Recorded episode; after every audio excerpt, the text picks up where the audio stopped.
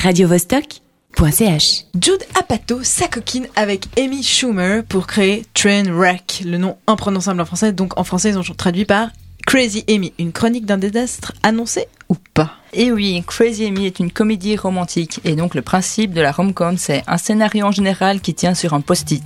La rencontre, je t'aime, moi non plus, et puis on se réconcilie. Sauf que là, c'est Joe D'Apato à la réalisation qui est le paternel de 40 ans toujours puceau et en cloque mode d'emploi.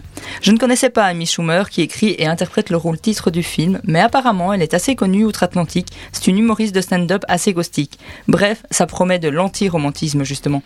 Il y a aussi un casting assez intéressant dont Tilda Swinton, des caméos en veux-tu en voilà avec Daniel Radcliffe et Matthew Broderick. Pour le reste, les amateurs de basket ou de catch américain devraient y trouver leur compte. Les filles, votre mère et moi, on va divorcer. La monogamie, c'est pas réaliste. La monogamie, c'est pas réaliste. Encore. La monogamie, c'est pas réaliste. On rentre dans le vif du sujet? Oui, allons-y.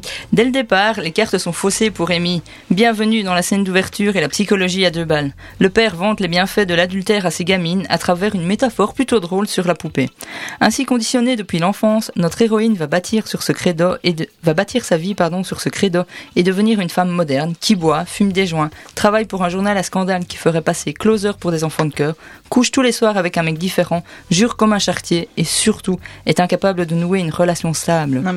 Femme moderne Non, mais non, non, enfin. On comprend l'idée que la femme doit être euh, libre de choisir son mode de vie.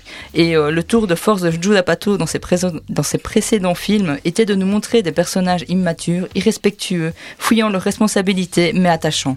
Alors d'où vient ce besoin de faire à tout prix une femme qui est franchement vulgaire et antipathique? Et au nom de l'humour alors?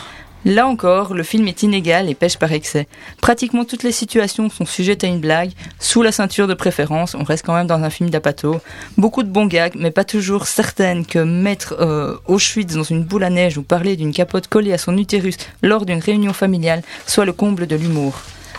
Pour conclure, renverser les rôles, c'était une bonne idée. Pour une fois, c'est pas l'homme qui doit s'élever pour conquérir sa bien-aimée, mais bien l'inverse.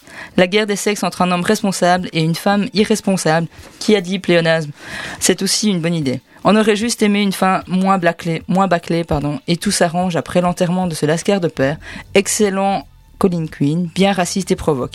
Mais tout va bien dans le meilleur des mondes car le prince charmant d'Amy est wasp, docteur, riche et beau gosse. Ah oui, je croyais que ça allait être un nouveau genre de comédie romantique, loin des standards hollywoodiens, mais je me trompais. Mais bref, si vous aimez l'humour trash et cash, allez voir Crazy Amy. Personnellement, j'hésite entre rire et pleurer. radiovostok.ch